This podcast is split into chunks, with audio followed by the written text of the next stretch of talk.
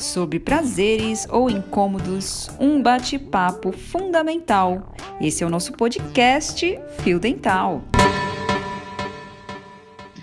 Manas, monas e manos, bem-vindos a mais um episódio do nosso podcast Fio Dental. Hoje tem visita, o podcast está povoado. Vou começar aplaudindo, hein? Bom, eu sou a Carol Ramos. Eu sou a Cássia Praeiro. E eu sou a Vanessa Neves. E a nossa convidada super especial de hoje é Melina Corim. Ela é socióloga, especialista em direitos humanos, diversidade e violência, mestranda em economia política mundial, professora de sociologia e espanhol. É tudo isso de mulher que é a nossa convidada. Um arraso. Então, o papo de hoje é entendendo o feminismo. Aí, nada como trazer alguém, né, expert no assunto.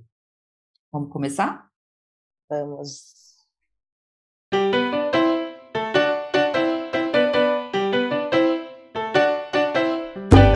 Fiquei nervosa. Mas, enfim, agradecer o convite e também é, parabenizar a iniciativa, né? É, achei a proposta muito interessante, né? Essa, as questões trazidas, né, para os debates, eu acho que isso é bem importante. É, são temas é, tanto históricos como atuais que conversam com as nossas questões do dia a dia, é, que trazem outras reflexões. Então, acho que é um espaço bem importante e eu estou bem contente de, de estar aqui. É, Melina, para começar a nossa conversa, o nosso bate-papo, eu queria que você definisse para a gente, acho que essa pergunta é que as pessoas mais fazem, mas acho que é a mais difícil de definir, assim, né? O que é feminismo? Explica para a gente. Então, né, essa é uma pergunta, parece simples, mas não é. Né? Então, é uma questão um pouco profunda. Mas, se a gente quiser resumir né, de maneira assim, é, bem concisa, a gente pode pensar que é a luta das mulheres por igualdade né, de direitos e de outras questões da vida. Né? E uma outra questão, além da igualdade, é a questão da equidade. Né? Então, quando a gente pensa que não estamos nos, em lugares iguais na sociedade, é, faz a gente pensar também em questões de equidade. Né? É uma luta coletiva é, por direitos de, de igualdade. Então, se a gente pensar de uma maneira resumida, basicamente seria isso. Perfeito.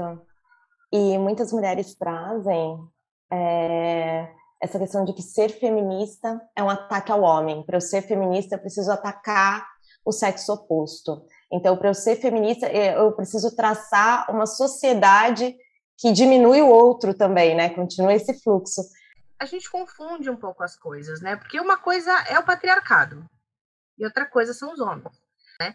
Então, é, quando a gente fala de é, patriarcado, não, a gente não sabe exatamente é, quando começou. Mas a gente pode pensar, fazer uma estimativa, né, pensando na, na história mundial, né, entre 7 e, 8, e 10 mil anos. Né? Então a gente não tem uma estimativa exata, né, porque aí a gente já tem que ir atrás dos é, vestígios arqueológicos. Né? Então, é, quando que as sociedades passaram a ser patriarcais? E quando a gente também fala isso, a gente tem que pensar que não foi igual em todo mundo. Né? Então, Naquele momento a gente não vivia em escala global como a gente vive hoje no século XXI. Então, é, o desenvolvimento das sociedades, elas se davam de maneiras diferentes, muitas, muitas vezes de maneira isolada, né? E também a gente precisa tomar cuidado com a questão da, da, do termo desenvolvimento, porque quando a gente fala desenvolvimento, parece que é sempre algo melhor.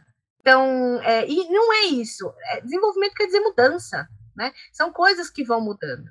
Então, essa questão do ataque aos homens não se trata disso. Mas quando você questiona o papel do homem no patriarcado, né? A gente questiona os privilégios em ser homem, então parece que já é um ataque direto aos homens. E não se trata sobre isso. Se trata de é, mostrar o que eles usufruem por ser homem. Então, assim, de certos privilégios com relação à integridade física, né? Melhores condições de vida, de trabalho, de salário, né? Então, é, a gente traz essas questões. Né? Então, isso não é um ataque aos homens, não se trata do ódio aos homens, mas é o que é, o papel dos homens na sociedade. Porque, justamente, eles vão negar esses privilégios porque eles se beneficiam deles.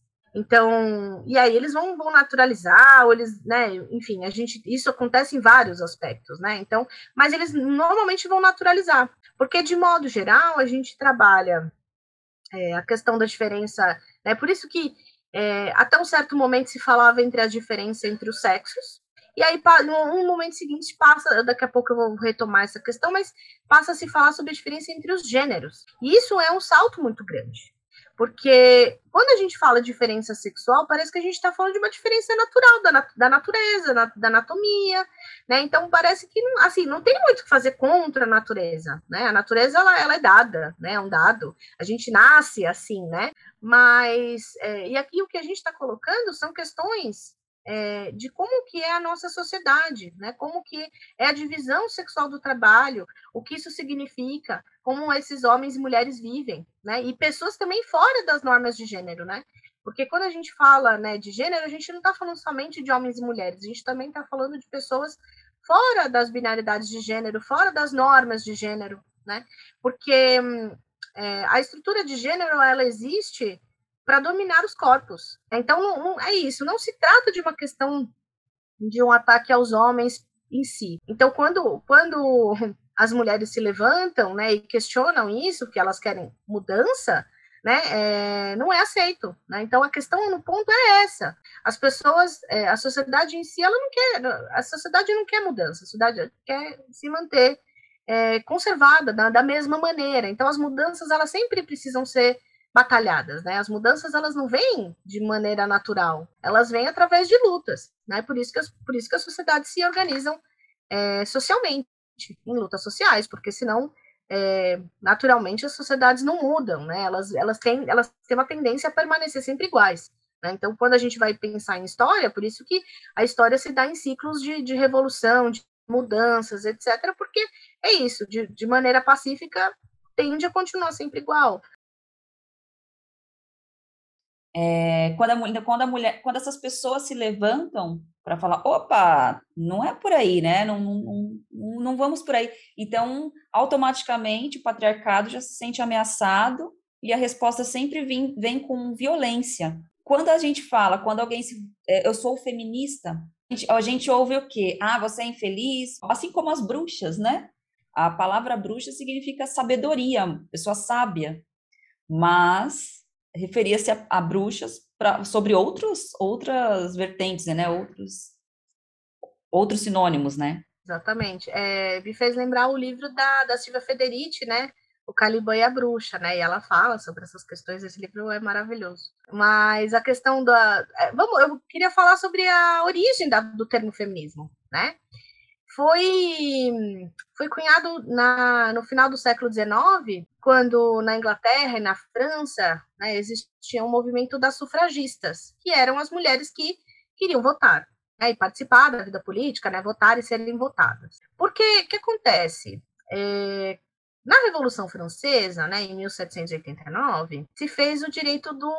É, que em francês é o direito do homem. Então, é, a Olympe de Rouge, ela falou o seguinte, e o direito das mulheres? É, a resposta dela foi o cadafalso. Então, é, ela foi assassinada porque justamente ela fez esse questionamento.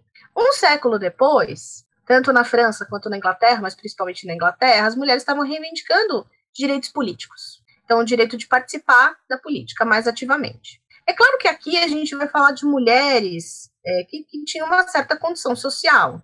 A gente não está falando de mulheres trabalhadoras, a gente está falando já mais de mulheres mais é, burguesas, enfim, mas, enfim, né, elas, porque elas tinham tempo livre para poder lutar por essas pautas. E aí, a maioria dos homens se opuseram. Não, a mulher não tem capacidade para votar, né? Porque era um voto censitário, então nem todo mundo votava, e no final das contas eram somente homens ricos que votavam. Né? Então, basicamente isso, né? Então, então a maior parte dos homens é, se, se, se, colocaram contra, né? Eles falaram, não, as mulheres não têm capacidade de votar, muito menos de participar, né? Então, é, eles se posicionaram dessa forma. E o Stuart Mill, ele era casado com uma das feministas, né? E ele apoiava a causa. E aí, ele foi xingado de feminista. Este homem menos masculino que apoia mulheres. E aí, com o passar do tempo, as mulheres passaram a se autodeterminarem também como feministas. Então, somos feministas, né? Defendemos o direito das mulheres. Né? E é engraçado porque a questão do, do feminismo ele já nasce com uma ofensa. Então, e, e uma das questões é que assim como o feminismo, né, o, o feminismo ele, ele surge, né, entre aspas, mas concomitantemente já surge o antifeminismo. Se a gente for procurar os cartazes da campanha antifeminista do final do século XIX, né, é, já diziam como ah, homens que apoiam mulheres ficam afeminados, né, mulheres que são feministas são feias, não se cuidam, não querem se casar, não querem maridos, são amadas, então todas essas coisas que a gente ouve até hoje, né. Então, parece que se posicionar a favor de si mesma, pelo direito das mulheres, já parece que necessariamente que ah, é contra os homens, ah, não tem um amor de verdade, então não, não consegue se relacionar plenamente com o homem. É, então, é, sofreu uma decepção amorosa. Olha, quem dera todas as mulheres que sofreram decepções amorosas fossem feministas, porque a gente ia contar com 99% de mulheres. Então, é, quando né, surge um movimento social, também surge o um movimento contrário, né? Então, isso acontece né, com, as, com as bruxas na Idade Média, porque eram mulheres independentes. No fundo, as pessoas não sabem muito bem sobre o que se trata, e aí elas se posicionam contra. Porque muitas vezes a mulher ela pensa assim: ah, mas se eu falar que eu sou feminista, nenhum homem vai me querer. Porque ele vai achar que eu sou contra os homens. Então, muitas vezes, é, as mulheres defendem, obviamente, suas próprias pautas, porque é uma questão de sobrevivência. Então, mas ainda assim elas não se colocam enquanto feminista, porque é um fardo muito grande para ser levado, né? É, é, uma, é um rótulo que a sociedade não aceita até hoje. Então, assim, é, são muitas coisas que, que precisam é, ser lutadas, né? Ou se não, coisas que eu já ouvi na minha vida, né? De, ah, não, mas é, o feminismo era uma coisa do, do, do, da década de 1960. Hoje o feminismo está superado, né? Superado superado, né? Por quê? Porque, ah, não, mas as mulheres já votam, né? As mulheres trabalham. Então, tá superado. Nossa. Então, assim, né? Então, sempre que você está lutando por uma pauta antiga. Hum. Então, isso tá nos anos 90.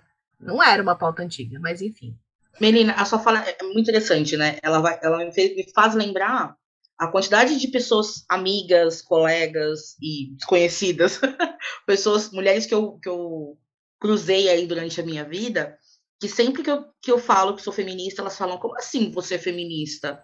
Né? É, ah, eu não, eu não sou, porque eu não concordo com algumas coisas. E aí tem outras que falam, ah, eu sou, mas tem um monte de coisa que eu não concordo. Será que eu sou mesmo? Então, é esse medo, né, como você falou, esse fantasma de, de dizer, de verbalizar que você é feminista, que você luta pelas, pelas causas feministas. Porque eu acho que elas não conseguem entender que o feminismo tem as suas vertentes, que o feminismo ele teve aí, acho que não sei se você vai falar agora ao falar da, sobre as ondas ou, ou, depois, essa margem, como você menciona no, no, seu artigo, que, que vai atender uma diversidade de mulheres, de gêneros, que, que inicialmente, na primeira, acho que na base do feminismo, não atendiam e que depois outras mulheres foram, foram incluindo. Eu não sei se eu estou se eu tô falando certinho, mas é para dizer que assim muitas, muitas mulheres ainda não conseguem entender que o feminismo ele não atende um perfil único, ele engloba muitas outras. Então, é, a parte que me atende não vai atender você, não vai atender a Cássia, não vai atender a Vanessa. Então, existe esse medo de falar que ah, eu ah, não, eu, eu, eu, eu sou a favor dos homens também, né? E aí vai, são mitos que, que vão sendo criados que vai conversando muito sobre o que a gente falou no começo, sobre esse ataque aos homens. Então, é muito presente esse medo e é muito presente essa falta de conhecimento sobre o que é e entender que não é uma coisa antiga, como você falou, né? É, exatamente, Carol. Pode falar, Vanessa. Então, aproveitando a fala da Carol, é, para falar do seu livro, né?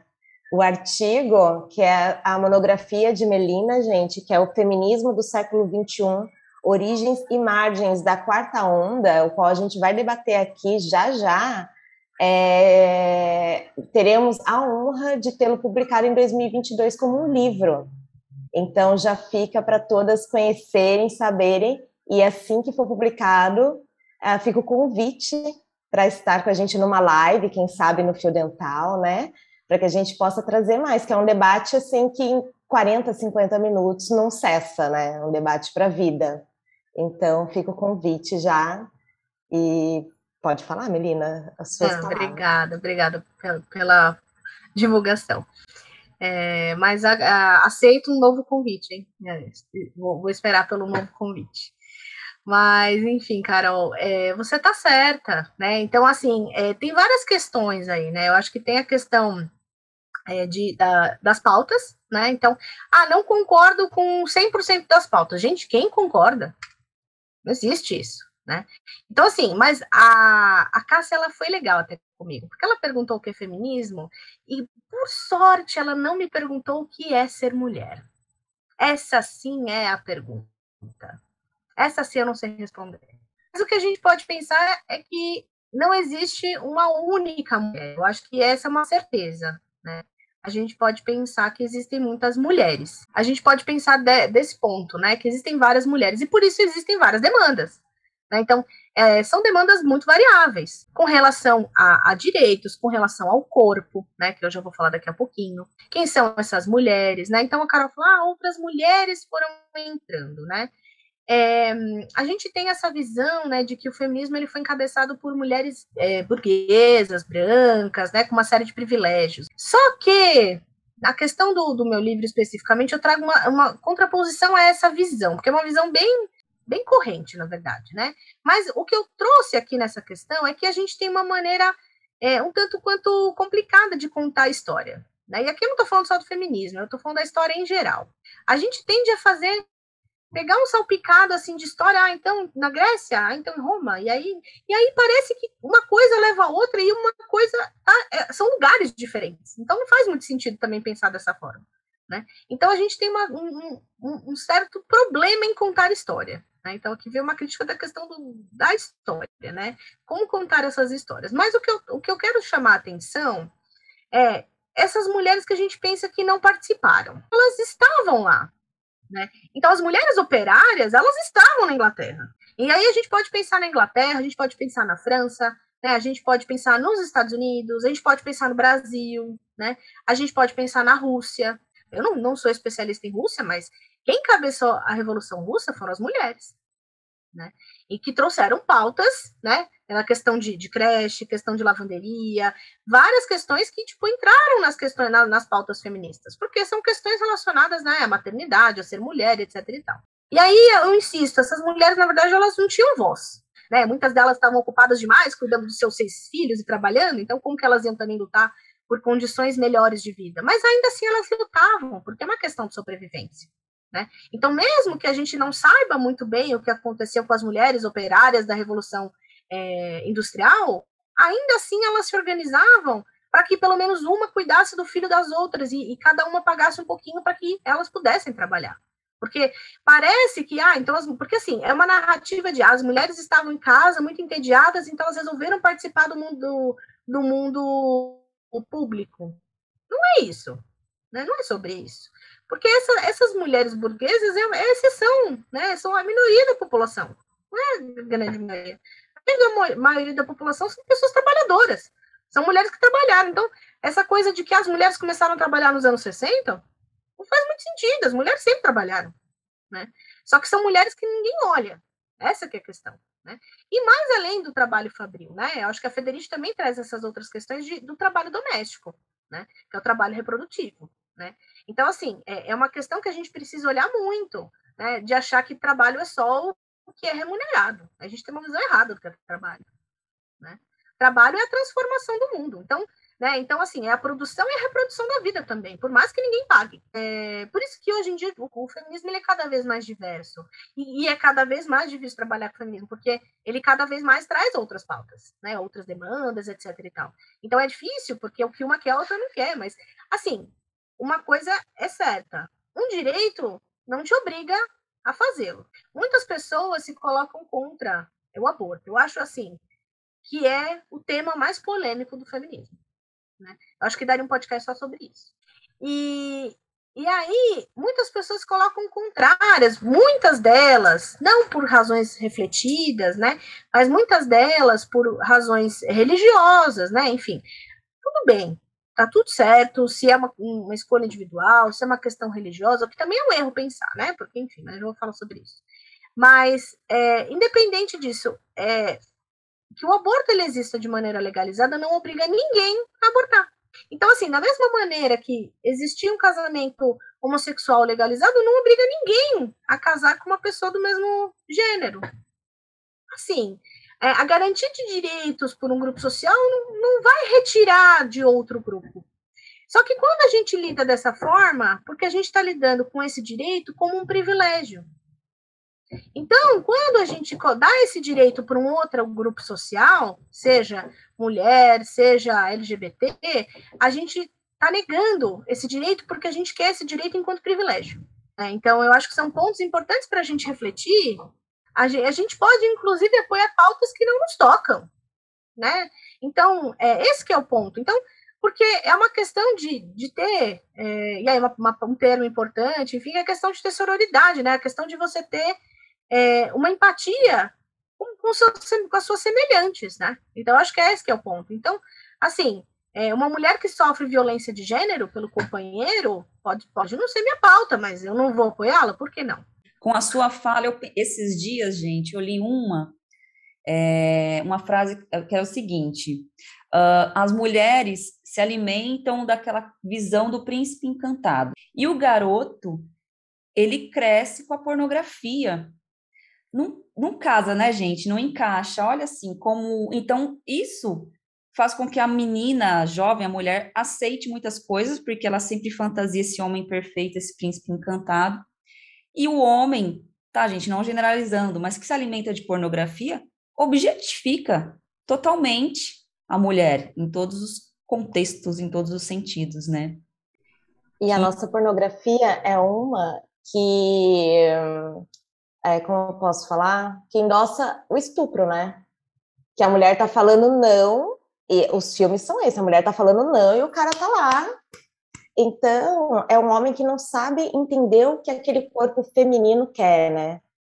É tudo isso muito estereotipado dentro de um padrão de violência. Invasivo, né?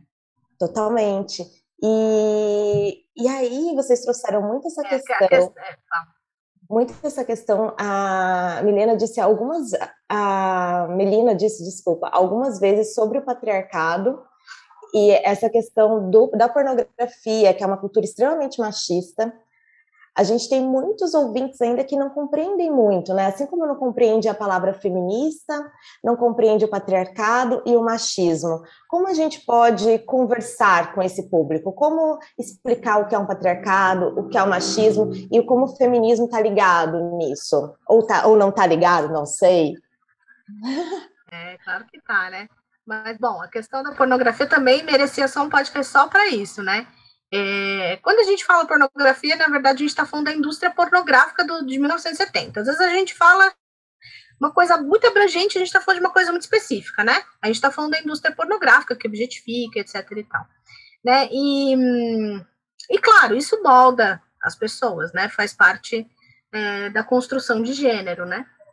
Então, mas assim, a objetificação das mulheres, ela tá, ela vai além da questão do, da pornografia. As mulheres são objetificadas, inclusive para quem não consome pornografia. Não é uma questão em si, né? É, mas a pornografia é a forma que, que se deu nas últimas décadas de ensinar os homens o que é ser homem também do, do, do ponto de vista sexual. Isso traz uma série, uma série de problemas, né, que, que, que só reforçam é, uma série de problemas estruturais que a gente tem. Mas se a gente pensar resumidamente, né, o que é as palavras-chave, né, patriarcado, machismo e feminismo, o patriarcado é, é uma estrutura social, né, onde se dá uma supremacia masculina.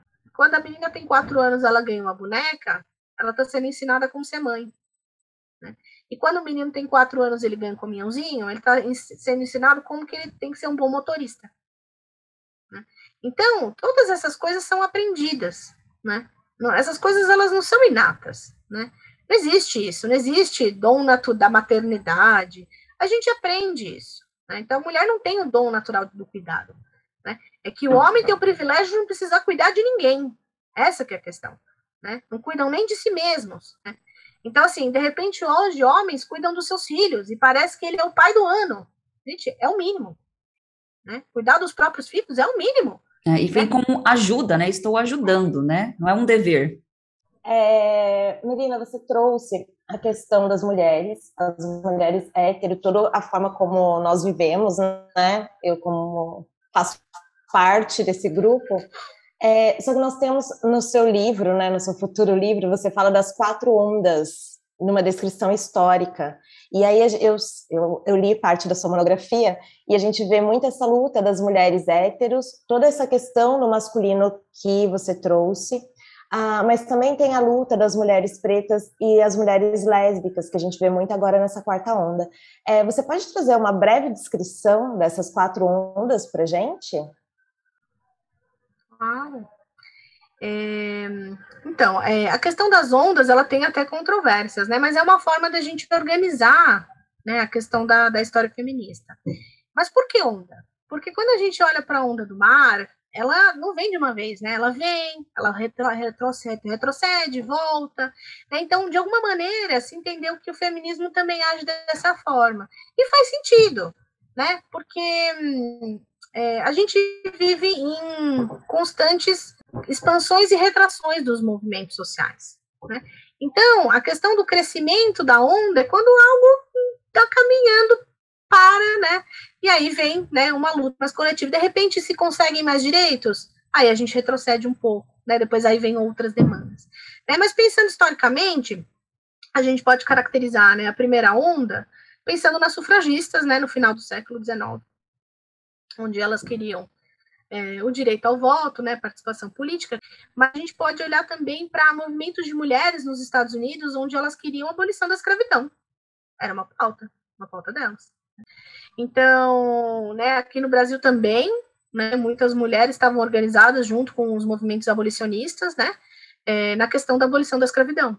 Então, a gente pode pensar que eram as pautas daquele momento, e aí cada lugar, né, as suas pautas mais específicas, né. Mas é, é, ainda é, é uma pauta mais relacionada ao campo do direito, se a gente parar para analisar né? O direito à liberdade, né? o direito ao voto, né? Então é, é, uma questão mais ainda no campo do direito. Quando a gente fala direito, a gente está pensando, né, no direito, né, é, como um marco social. E aí uma segunda onda, a gente vai olhar quando, né? A gente já vai olhar no, depois da Segunda Guerra Mundial. Por quê? Porque hum, no período né, de guerras e entre guerras, a gente estava numa situação política muito complicada no mundo, né, onde todos os recursos e esforços estavam voltados à guerra.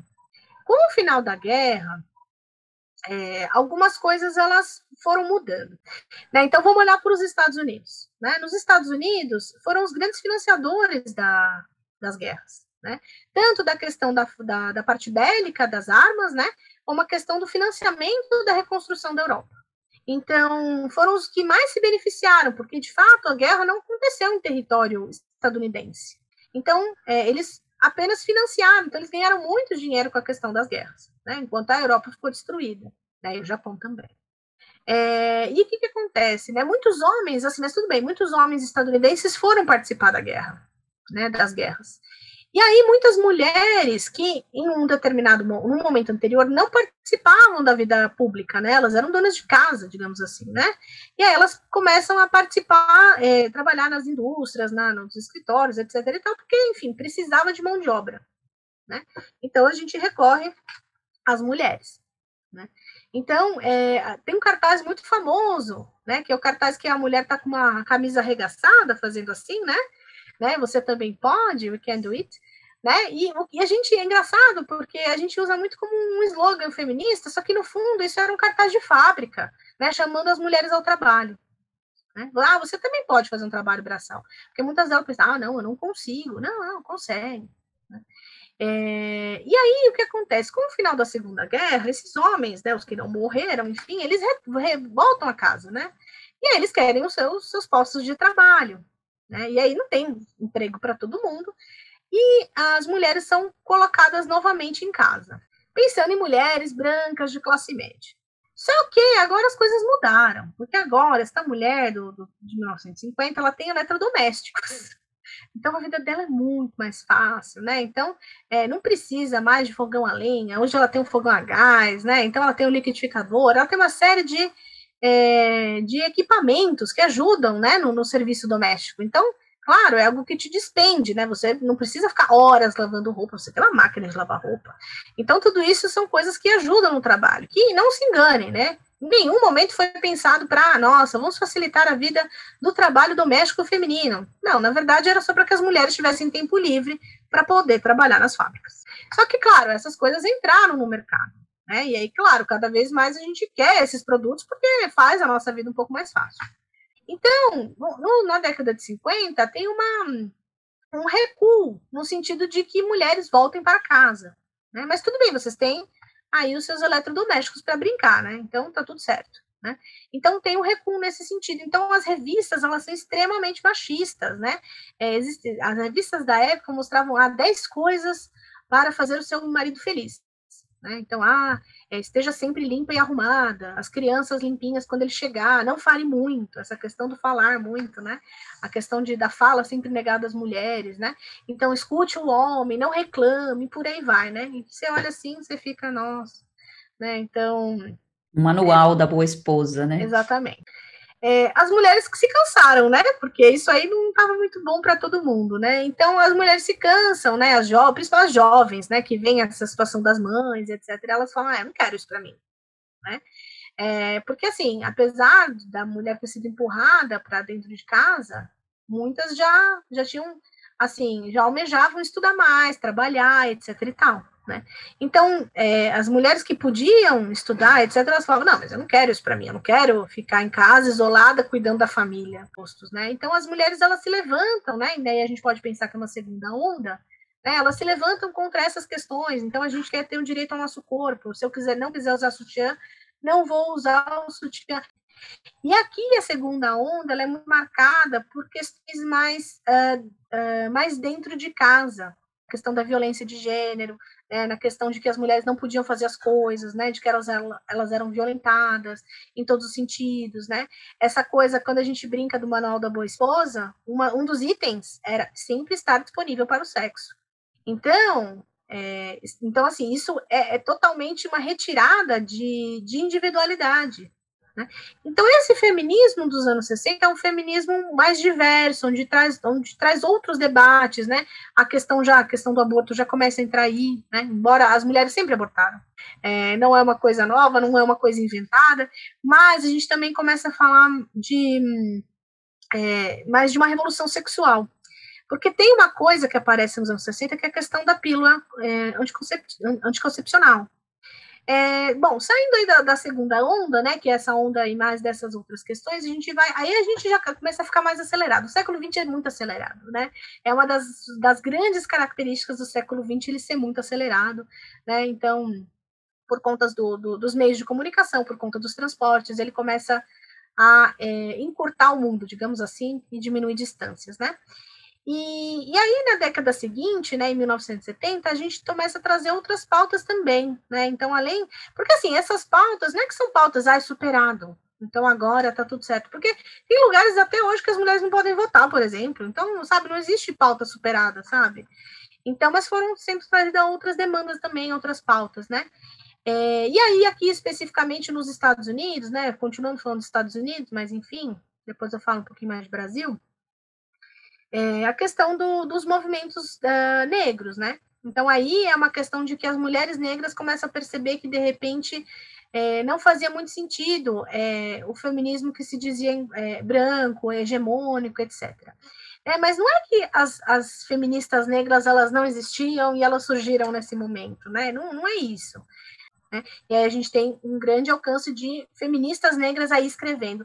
E aí eu chamo atenção, porque, no fundo, é como se nesse momento as mulheres negras, pela primeira vez, tivessem um pouco mais de voz. Então, como os movimentos de emancipação nos Estados Unidos, né, a questão é, racial nos Estados Unidos estava muito pulsante, então as questões raciais feministas também ficaram pulsantes.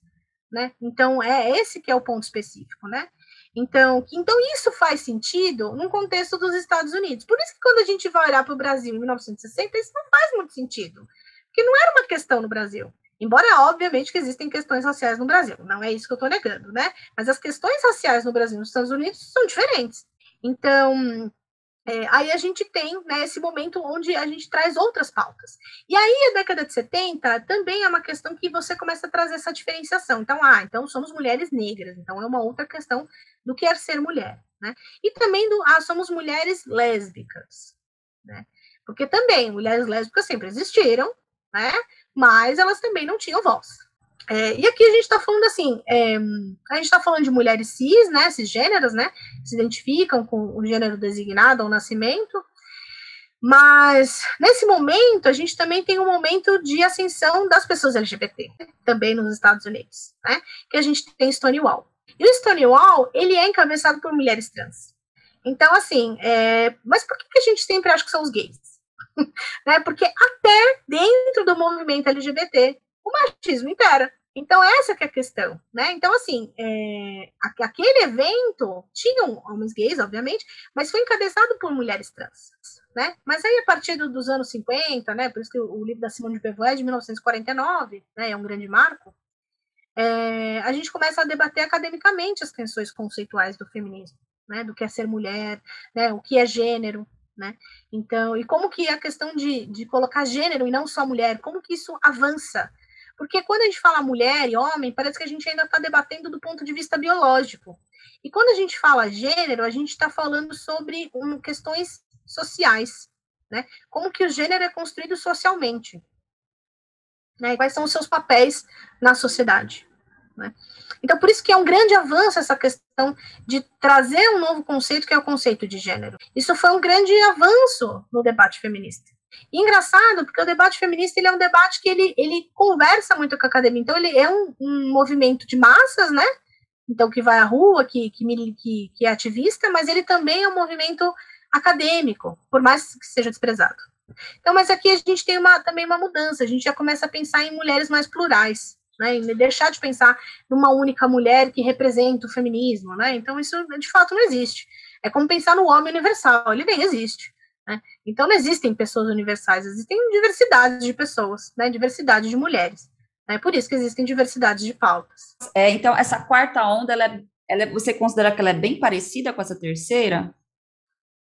Que, então, que você vai falar? É, agora eu vou falar agora. Não, talvez, é, talvez. A gente pode considerar que tem, que tem algumas diferenças, mas é como se fosse uma. Não tem muito bem uma ruptura, é mais uma continuação.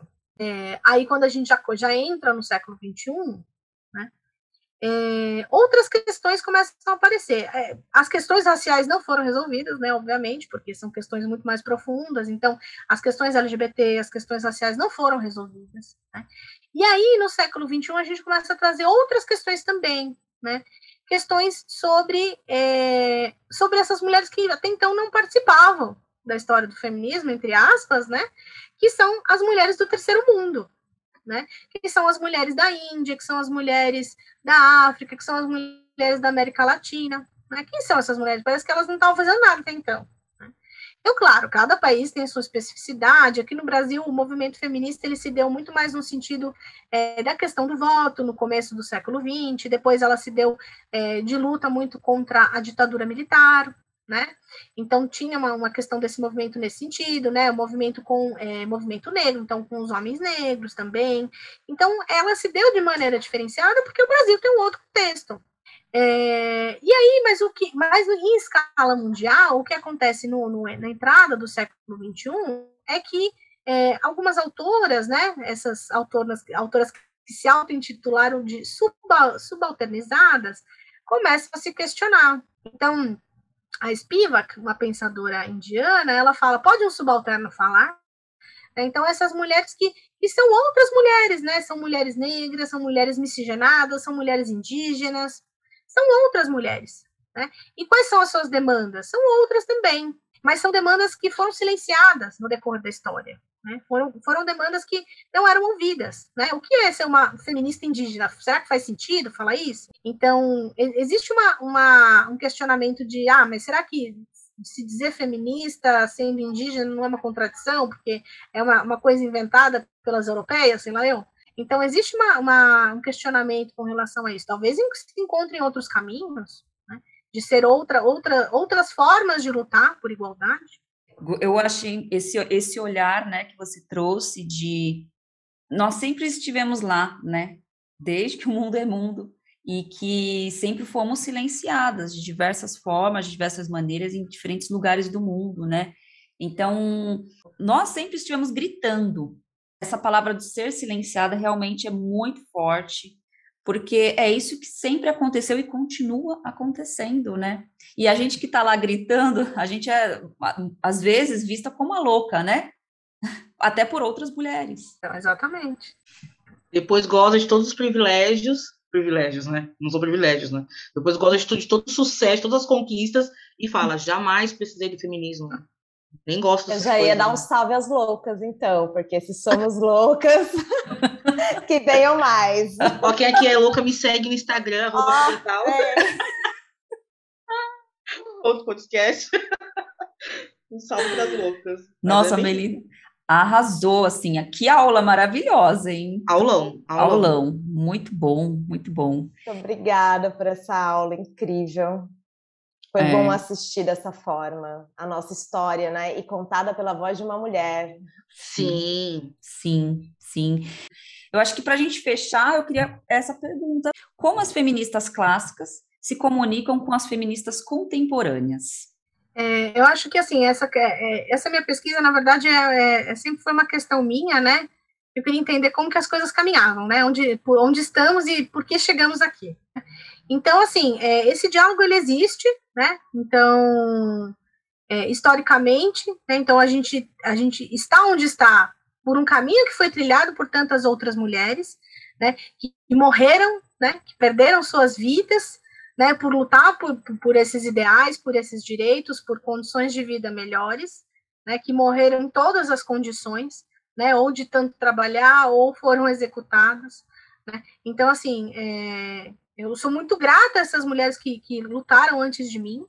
Então, assim, é um caminho a ser trilhado. Então, é importante conhecer a história para a gente entender onde a gente está pisando, né? entender o que já foi conquistado e o que ainda falta por conquistar. Né? Porque às vezes a gente fica desanimada e a gente fala, não, mas a gente já conseguiu tanta coisa. Né? Claro, mas ainda faltam muito mais. Né? Então, é, é, é isso, é a gente olhar para o passado, mas também não perder o rumo né? A gente não perder o rumo para onde a gente quer chegar e também não ficar conformada.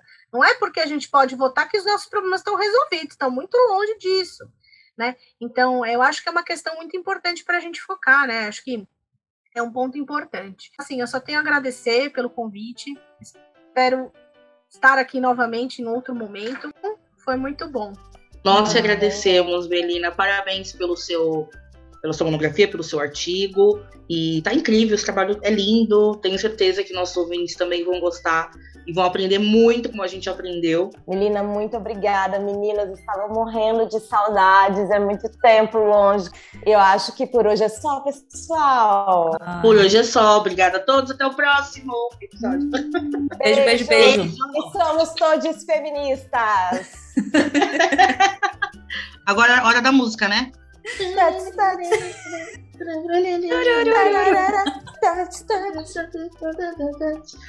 É, eu acho que eles fazem isso só pra se divertir, né? Sinceramente. É. só pra poder fazer.